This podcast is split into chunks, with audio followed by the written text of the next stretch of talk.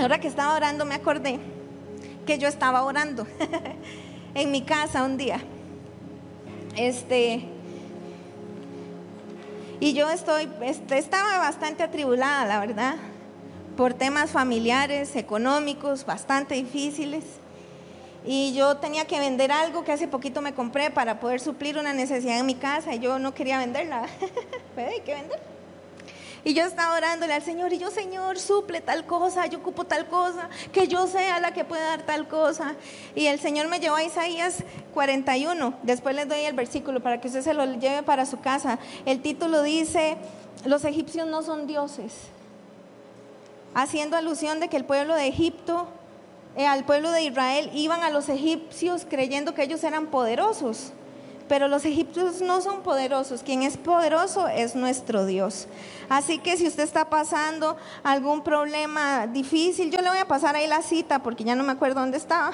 yo sé que es en Isaías como 41, 31. Busque ahí, sí me acuerdo bien del título, que el título, ah, sí, Isaías 31, no lo vamos a leer aquí, se lo lleva a su casa. El título dice, los egipcios son hombres y no son dioses, para que no confiemos en hombres ni en cosas sino que confiemos en Dios. Esta palabra se las quiero regalar porque a mí llenó mucho mi vida en un momento muy difícil. Hemos estado hablando acerca de los enemigos del cristiano, ¿verdad? Ya hemos mencionado varios. Empezamos hablando acerca del cansancio, hablamos acerca del espíritu religioso, hablamos acerca del espíritu de la parálisis, hablamos que la falta de conocimiento, no la falta de conocimiento, que yo rechace el conocimiento por lo que yo quiera creer, es un, es un enemigo del cristiano. Y voy a cerrar yo con este hoy, ya no vamos a hablar más de los enemigos del cristiano, que es la incredulidad. Vamos a hablar acerca de la incredulidad. Uy. Dice que Vamos a hablar de dos personas, de las mujeres y de los discípulos. ¿Quiénes son mujeres? Cuidado, me sale alguno allá con esto de la ideología de género que me levante la mano. ¿Quiénes son mujeres? Ok. ¿Y quiénes son discípulos? Ahí sí, todos. Bueno, todos no sé, pero bueno. Y está en Lucas 24, entonces, ¿por qué no me acompaña conmigo ahí en su Biblia? Recuerden que los jueves hay que traer Biblia, ¿dónde anotar? Y estas presentaciones las vamos, las, las vamos a pasar. Ok, entonces, ¿qué es la incredulidad? ¿Qué es ser uno un incrédulo? Y Jesús es muy duro en la Biblia con los hombres y las mujeres que fueron incrédulos. No pusimos todos los versículos, vaya busquen su concordancia, incredulidad y le sale todo lo que Jesús quiso hablar dice que su origen es moral y es espiritual. Entonces, si es espiritual, estamos hablando que es un espíritu. Es un espíritu. La incredulidad es un espíritu. Tiene origen en la soberbia, en la arrogancia, en mi orgullo, en mi todo. Ahí tiene su origen. ¿Qué es la incredulidad? Es la ausencia de fe. Y también surge cuando el hombre deja a un lado su fe por, sus pensamientos, ¿verdad? Entonces, por ejemplo, a mí el doctor me dijo, ya no hay nada que hacer con usted. Eso dijo el doctor, ¿verdad? Y yo entonces hago a un lado mi fe por creer en lo que ese hombre a mí me está diciendo.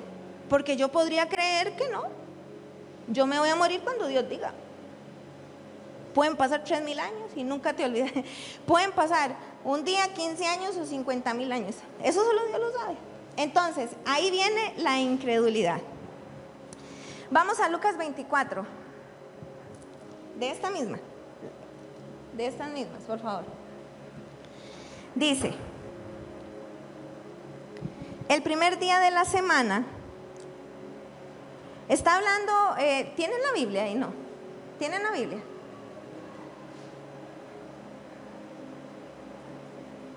Me ponen las diapositivas, yo leo los versículos en la Biblia.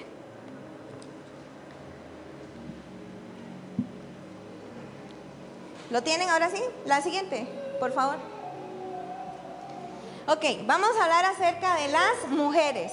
Primero vamos a hablar de las mujeres. Y para esto, para hablar de estas mujeres, yo le voy a preguntar a usted, hermano, ¿tiene usted fe en Dios? Ok, ahora sí, vamos al versículo. Por favor, Harry, al versículo. Dice, ¿qué dice su Biblia? El título de este texto, la resurrección. Aquí está hablando acerca de la resurrección. Entonces dice, el primer día de la semana, muy de mañana, vinieron al sepulcro trayendo las especias aromáticas que habían preparado y algunas otras mujeres con ellas. Ahí pueden usted leer antes que las mujeres de Galilea prepararon sus ungüentos, prepararon sus, sus especias aromáticas y fueron muy de mañana al tercer día o el primer día de la semana que era el tercer día ya que Jesús había muerto, viernes, sábado, domingo.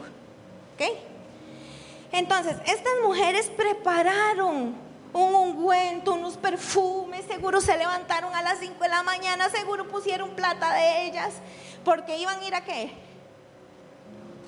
¿A qué? ¿A qué? A ir a, arreglar el cuerpo. Pero, un momento, ¿qué día era? El, ¿qué, ¿Y qué se suponía que tenía que pasar tres días después? Ah, entonces ellas no creían. Entonces ellas no creían que Jesús iba a resucitar de entre los muertos. Entonces ellas no creían que Jesús era el Salvador.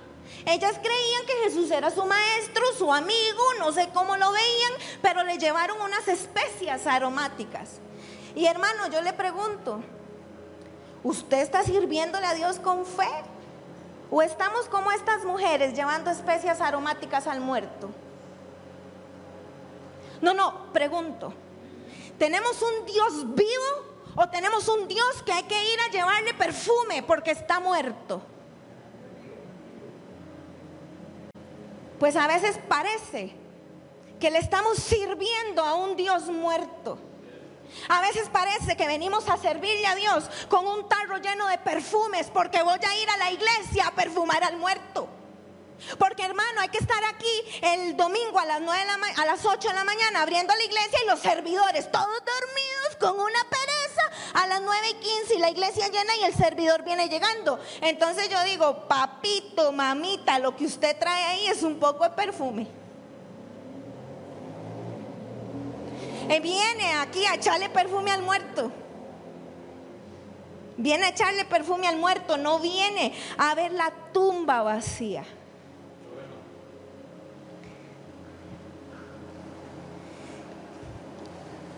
No creían que Jesús era el rey, que Jesús era el Dios. Porque si ellas hubieran creído que Jesús era el Salvador, no hubieran llegado a buscar a ningún cuerpo ellas estarían en su casa esperando la resurrección, esperando que Jesús se les apareciera, no a la tumba, yendo a buscar a nadie porque en la tumba ya no hay nada. Ve lo que hace la incredulidad. Usted cree que está haciendo algo agradable a Dios, usted cree que cree en Dios, pero en realidad lo que trae es un poco de perfume, porque viene aquí a ver al muerto. Por eso le digo, la incredulidad es un espíritu ¿Qué vamos a ver? Dice el versículo 2, Lucas 24, 2. Y cuando llegaron las hermanitas a buscar a Jesús, hallaron removida la piedra del sepulcro. Y entrando, no hallaron el cuerpo del Señor Jesús. Aconteció que estando ellas perplejas por esto, pero ¿cómo perplejas? Pero ¿cómo usted puede venir a la iglesia y dice, wow, no hay campo? no hay campo. El culto el domingo es a las nueve y media y a las nueve hay un montón de gente aquí y usted entra. ¿eh? ¿No, eh? Si Dios ya dijo que va a ser, va a ser. Ah, pues estas fueron y perplejas porque no encontraron el cuerpo. Perplejas, pues sigan leyendo, pobrecitas. Por lo menos las hermanas llevaban algo. Tres. Y entrando, pues no hallaron el cuerpo del Señor Jesús. Cuatro. Aconteció que estando ellas perplejas, y aquí se pararon junto a ella dos varones con vestiduras resplandecientes. Y como tuvieron temor, bajaron el rostro a tierra y les dijeron, ¿por qué buscáis entre los muertos al que vive? Usted léalo en el tono que usted quiera. Pero si yo hubiera sido el ángel,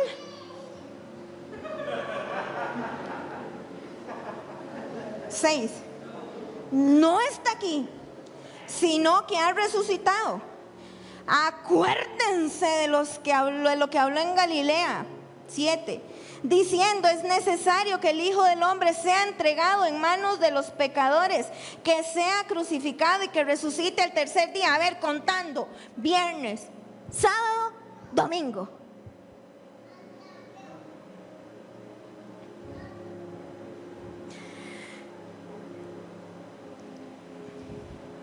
Entonces vinieron los ángeles y les dice, hey, acuérdense que él ya les había dicho que él iba a resucitar. ¿Y ellas qué? Se acordaron. Hermanos, ¿será que necesitamos que vengan ángeles aquí a nosotros? A recordarnos. Es que la incredulidad, hermano, a nosotros nos detiene. Y la incredulidad no nos deja a nosotros conocer a Dios como realmente es Dios.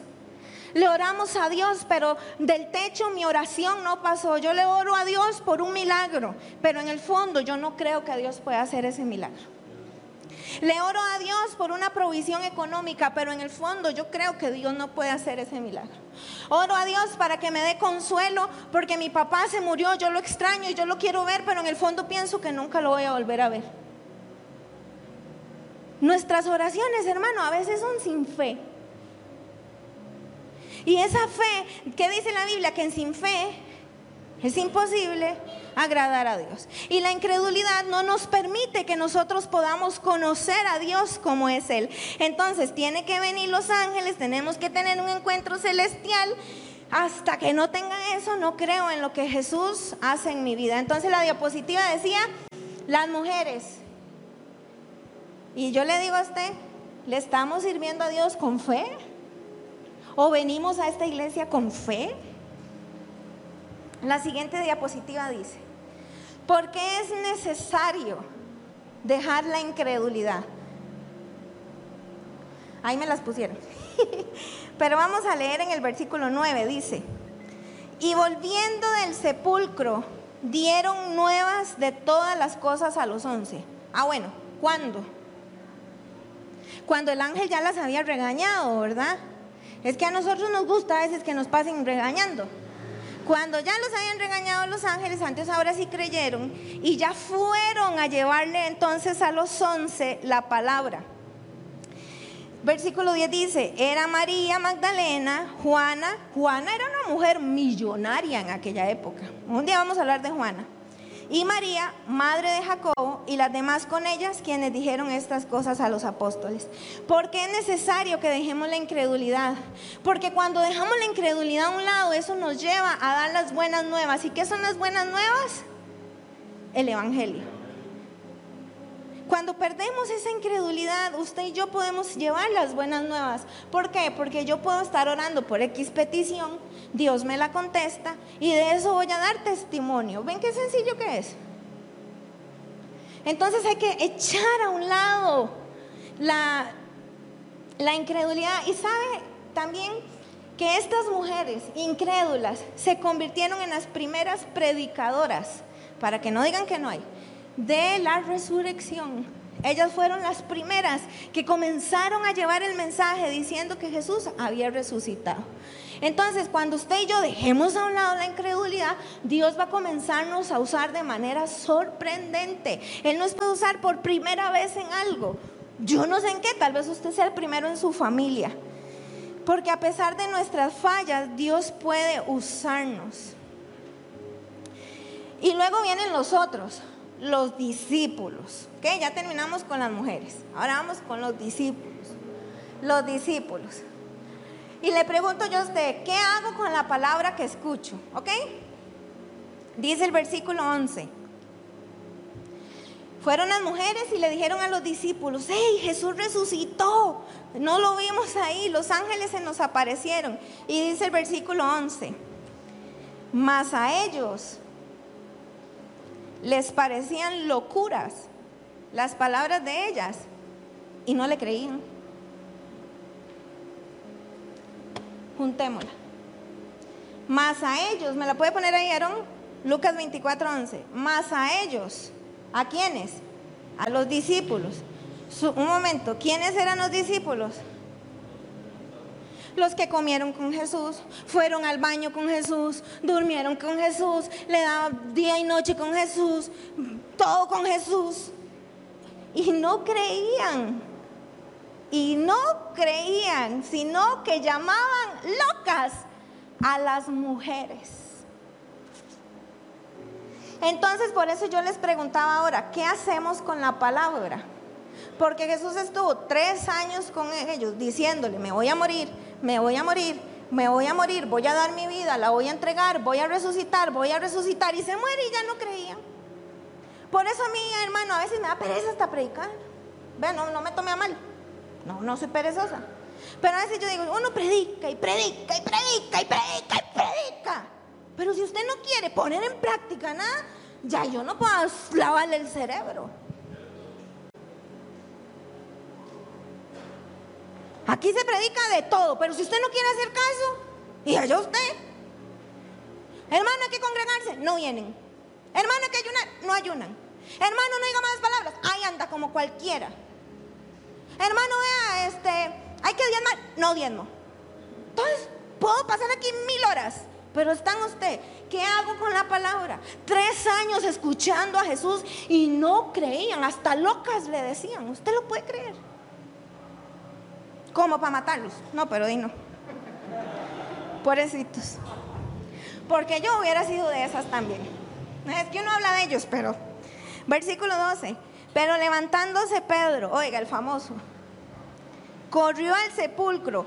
Aquí dijo, ver para creer. Otro. Otro. Yo creo que Dios sana si me sana.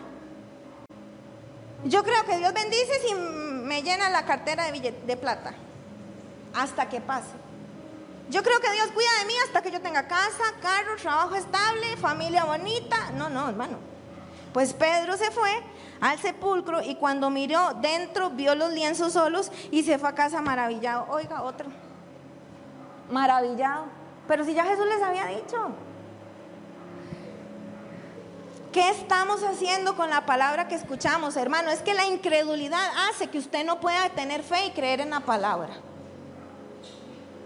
La gente, vea, a mí me gusta cuando viene un profeta y dice, dice el Señor, eso es súper lindo, a quien no le gusta, pero me gusta más cuando yo estoy con Dios y Él me habla. Ahora les conté, ¿verdad? Lea Isaías 31 en su casa. Ah, no, pero queremos que venga aquí fulano, sutano, mengano. Y llega aquí alguien, se para, pase al frente, no cabe la gente aquí. Cuando viene un predicador de los nuestros, le dice, hermano, pase al frente, no pasó nadie, como si el otro fuera de, marciano y aquí los de quién sabe a dónde. Que es el mismo Dios. El mismo Dios, la misma unción que tiene aquel la tengo yo. Y quizá hasta más. Ah, no, pues si viene fulano, si paso, sutano no paso. Bueno, el tema está aquí en que qué hacemos con lo que estamos escuchando. ¿Qué hacemos con lo que estamos? La incredulidad no nos deja creer en la palabra. Hay montones de promesas. El domingo le dije, promesa para la iglesia, camine y Dios nos bendice, Dios nos respalda. Pero la incredulidad, no, eso no, eso no es de Dios. Consecuencias de la incredulidad. Ahora sí, obstaculiza que Dios me utilice grandemente. Dios a usted lo puede usar, pero yo le pido a Dios grandeza y eso no es pecado. Eso no es pecado. Yo quiero servirle a Dios grandemente. En mi trabajo, grandemente. Un alma para mí es toda. No le digo grandemente en una iglesia de 50 mil miembros. Aunque si Dios quisiera darnos, imagínense los diezmos.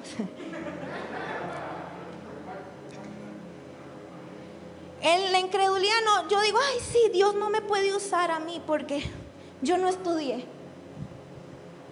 Dios no me puede usar a mí porque yo soy una mujer iletrada.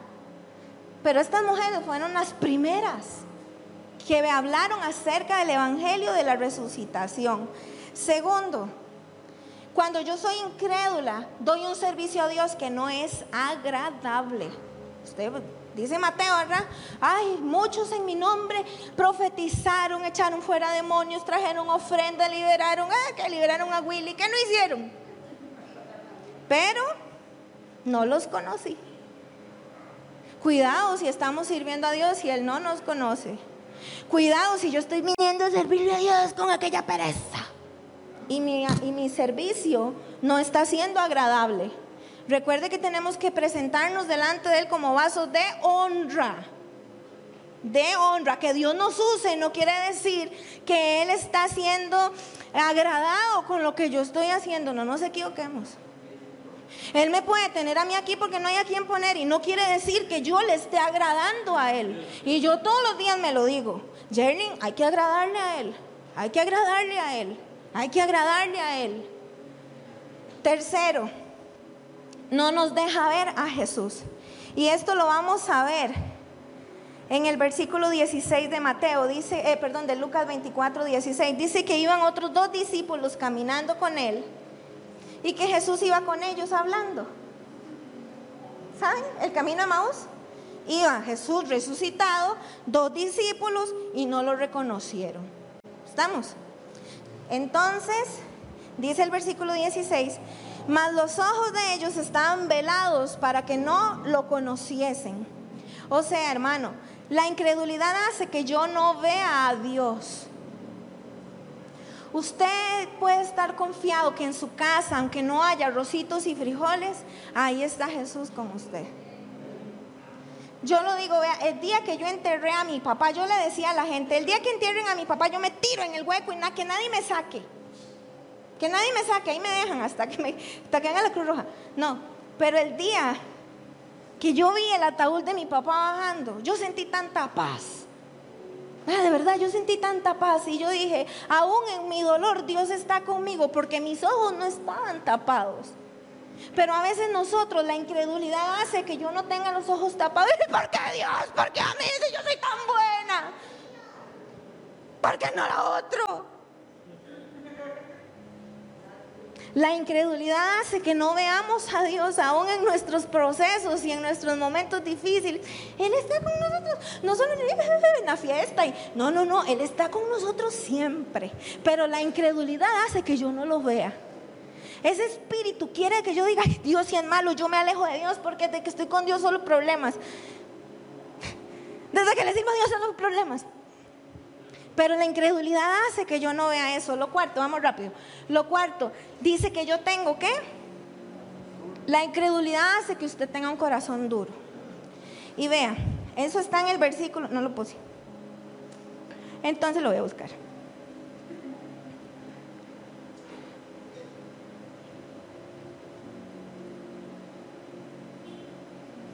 Ahí me perdona.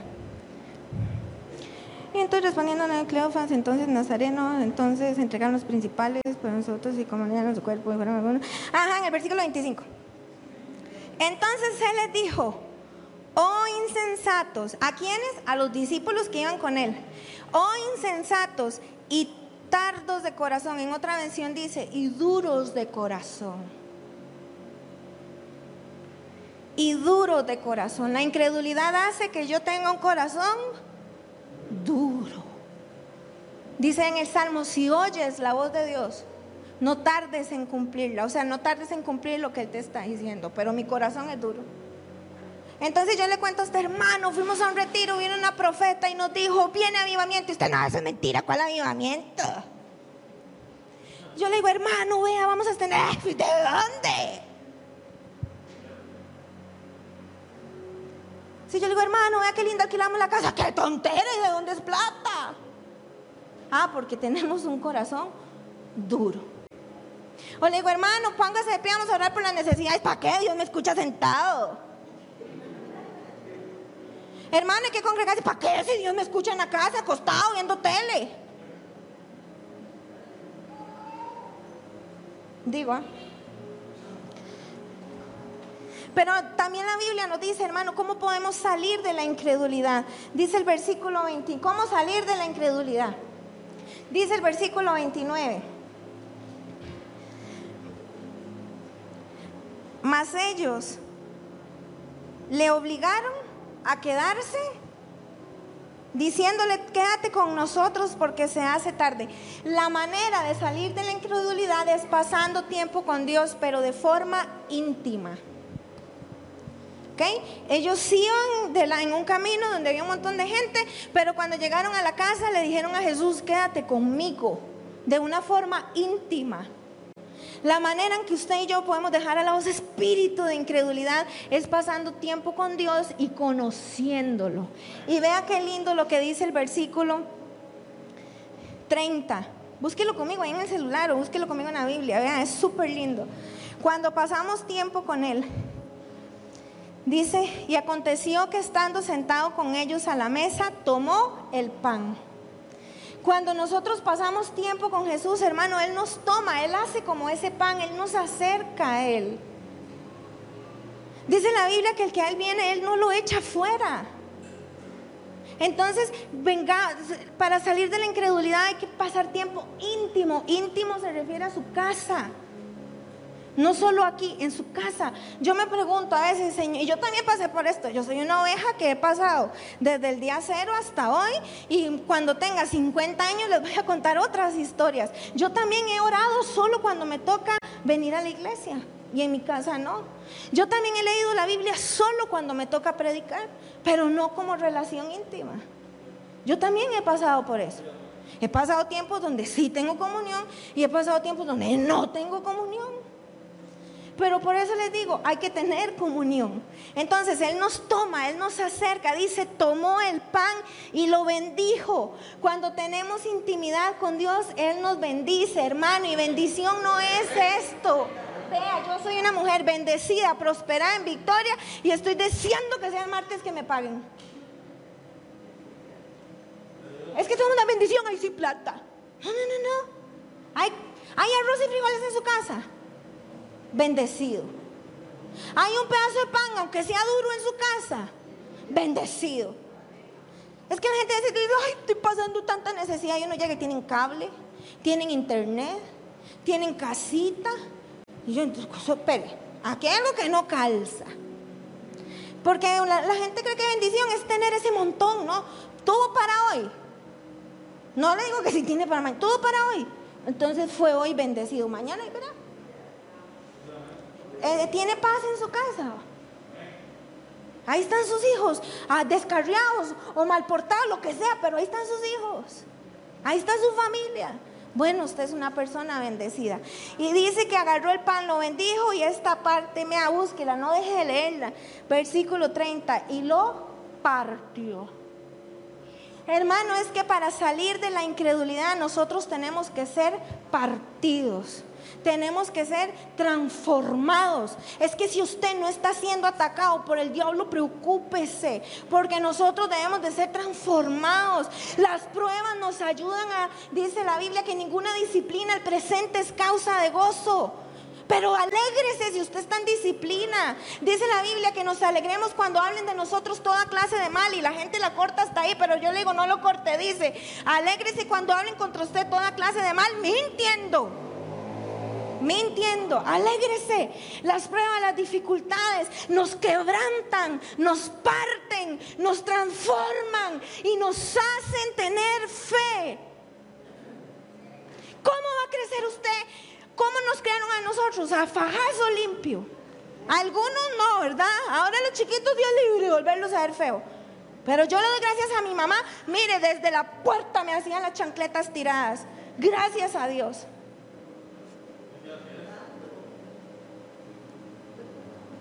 Gracias a Dios. Ahora los crían diferente. Yo por eso Dios a mí no me dio hijos. Ya estoy allá en la cárcel. Dios sabe lo que hace, pero hermanos tenemos que ser transformados. Cara, ahora sí, ya voy a terminar. Ay, santo Dios. ¿Cómo es una persona? Mire, ya me lo pusieron. Quieren que nos vayamos rápido características de una persona que no es incrédula, ojo, que no es incrédula, o sea, que tiene fe. ¿Cómo es esa persona? Pues ya no tiene el corazón duro, sino tiene uno ardiente. Dice el versículo 32, y se decían el uno al otro, no ardía nuestro corazón en nosotros mientras nos hablaba. Una persona que tiene fe sale diciendo, vio cómo nos habló Dios en el culto, aunque la predica malísima. Pero es palabra de Dios, no podemos decir malas, palabra de Dios.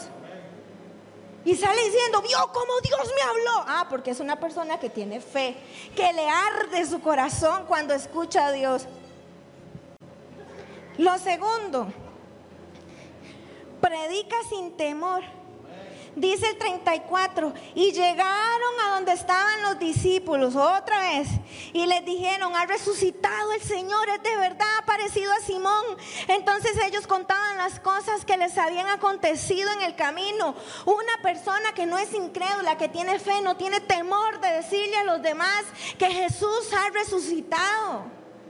Un hombre, una mujer de fe, un niño, un joven, un adulto de fe es alguien que siempre defiende su fe.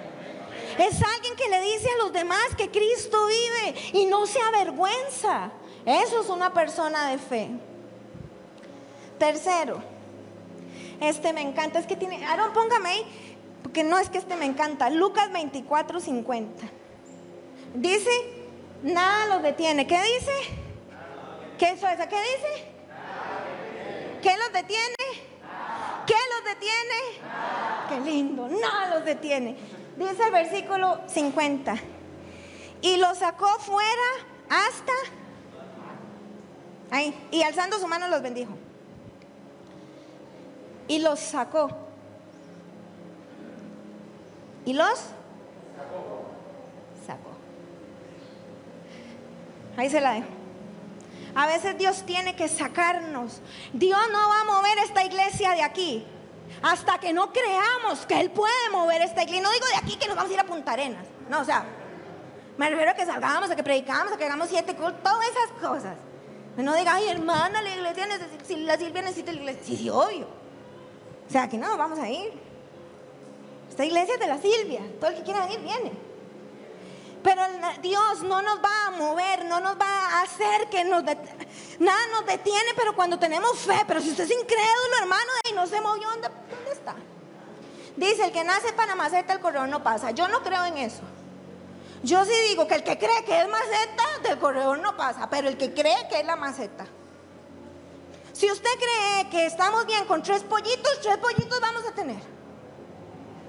Pero la incredulidad detiene la iglesia. Y esta iglesia tiene que ser una iglesia de fe. ¿Que pasamos problemas? Sí, pero tenemos fe. Pero estamos confiados en el Altísimo, en nuestro Rey. Y yo les estoy hablando, hoy Harrison y yo venimos del hospital donde el papá de Harrison, si no le conseguimos un riñón, se muere. Hoy vinieron de ponerle algo y quedó en la casa con dolor y ahí está. Y le dije, Harry, ¿usted cómo se siente? Tranquilo. Por eso yo no les hablo aquí pues, de los dientes para afuera. Yo les estoy hablando de lo que vivo, de lo que vive mi familia, de lo que vivimos. Y creemos que Dios es el Dios poderoso. Y creemos que si nosotros sacamos incredulidad, nada nos va a detener. Es que nada, nada, ni el diablo, ni el perro, ni el gato, ni nadie nos va a detener si nosotros sacamos la incredulidad. Si usted cree, hermano, nadie lo va a detener. Y a esta gente tuvieron que sacarla donde estaban porque ahí esos cuatro pelados, ahí en el aposento alto, no hacían por dónde. No hacían por dónde. Pedro, Tomás, ahí encerrados, las mujeres predicando, estos dos predicando y los discípulos encerrados. Hasta que vino la incredulidad y se les fue quitada. Y Pedro en el primer discurso, 50 mil, no y Pedro en el primer discurso, cinco mil convertidos. ¿Por qué? Porque echó afuera la incredulidad. Cuatro dice que nos convierte en adoradores. Dice en el versículo 52, ellos después de haberle adorado, volvieron a Jesús con gran gozo. Y aquí les voy a dar un secreto. ¿Cómo sabe usted si está adorando a Dios de corazón? Ahí lo leímos. ¿Cómo? Con gozo. Si usted viene aquí hecho una leña, todo triste, wow, no valen cinco, cinco puntos menos que una cucaracha. Pero comenzó a adorar y salió como un tigre. Ahí usted se da cuenta que adoró a Dios porque salió con gozo. Y la última, vea qué lindo. Póngamela ahí, Aarón, esta está, hay que leerla. 53. Es que esta hay que leerla. Y estaban cada ocho. Ah, no, perdón. Y estaban cada quince. Ah, y ellos podían orar en la casa.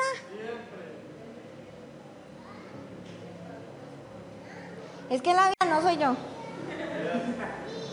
Y estaban siempre en el templo. Ahora, estaban en el templo durmiéndose a la hora de la predica. Espere, espere, espere.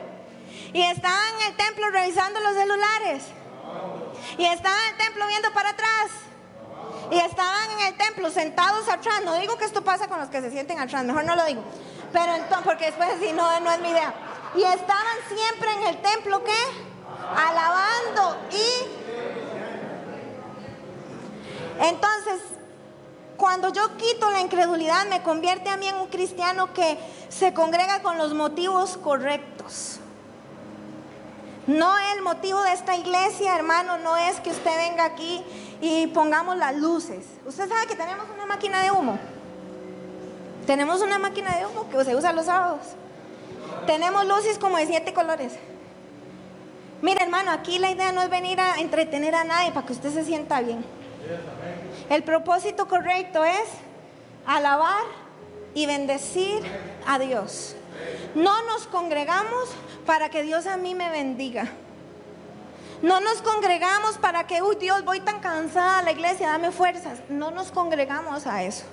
Nos congregamos para que aquí junto con los muchachos alabemos a Dios. Nos congregamos para que aquí usted apunte la palabra y si algo le edificó lo llegue a compartir con alguien en su casa y bendigamos a Dios. Entonces cuando yo quito la incredulidad, ¿me puede poner el último, por favor? El último es la última diapositiva. Cuando yo quito la incredulidad de mi vida, cambio mi corazón duro por uno ardiente. Predicamos sin temor, nada nos detiene, nos convierte en adoradores y nos congregamos con un propósito correcto. Porque el, espíritu de la incredulidad es el enemigo de la iglesia. Yo le contaba un día esto a Edwin, le abrí mi corazón. Es que le digo, vieras que quiero, voy a enseñar acerca de la incredulidad porque Dios me habló. Y con eso termino. Cuando yo fui líder de jóvenes hace como mil años, aquí llegaron a ver 80, 90, no me acuerdo, 100 jóvenes. ¿Cierto? No cabían, teníamos que poner sillas afuera, no cabía la gente, los muchachos, los jóvenes no cabían aquí. Fue una época tan linda de mi vida y se desvaneció todo. Todo se desvaneció, se cerró el grupo. Y yo ahora que Dios me dice, los voy a avivar, los voy a bendecir, van a expandir sus estacas, que ya me lo había dicho en privado, pero ahora me lo dice en público, lo confirma, lo esto. ¿Sabe qué tengo yo en mi corazón? Miedo, incredulidad. Porque yo digo, uy Señor, y si llegamos el otro domingo y apenas llegan 20. ¿Y sabe qué me dijo Dios? ¿Sabe qué me dijo Dios? Entonces, ¿qué, Jerling? Están, estás creyendo que llegan por usted. Porque si llegan por usted, cuando usted les haga una mala cara, no vuelven. Porque cuando usted no haga lo que el pueblo pide, porque el pueblo siempre pide lo que se le da la gana, está en la Biblia, ah, no me vea con esa cara. Vea que el pueblo le pidió a Aarón becerro y quiso Aarón becerro, tome, para que pequen. Cuando el pueblo haga lo que usted, cuando el pueblo pida y usted no haga, el pueblo se va a ir. Pero usted tiene que confiar que están ahí por mí, por mi Espíritu Santo, porque yo soy el que los ha traído. No están ahí por usted ni por nadie, están ahí porque yo los traje. Y por eso, y por eso, ahora hablamos de la incredulidad. La primera que tiene que dejar la incredulidad a un lado soy yo y usted se examina. ¿Por qué no cierra sus ojos? Padre, gracias, Señor. Venimos delante de tu presencia, Señor. para adorarte, para exaltarte y para honrarte. Señor, si hoy hay en este lugar alguien que esté siendo incrédulo, Padre, te pedimos, amado Señor, que tú estés tratando en nuestra vida. Con esa autoridad, Señor, que tú nos has dado, venimos reprendiendo en el nombre de Jesús todo espíritu de incredulidad, todo espíritu de duda de nuestras vidas. Todo aquello que me diga, no, Dios no es capaz. Todo aquello que me diga, Dios no puede hacerlo. Todo aquello que me diga, tú no puedes, sea cancelado ahora en el nombre de Jesús. Todo eso que se quiera mover sobre la iglesia, todo espíritu de duda lo echamos fuera en esta noche. Y que seamos una iglesia con fe.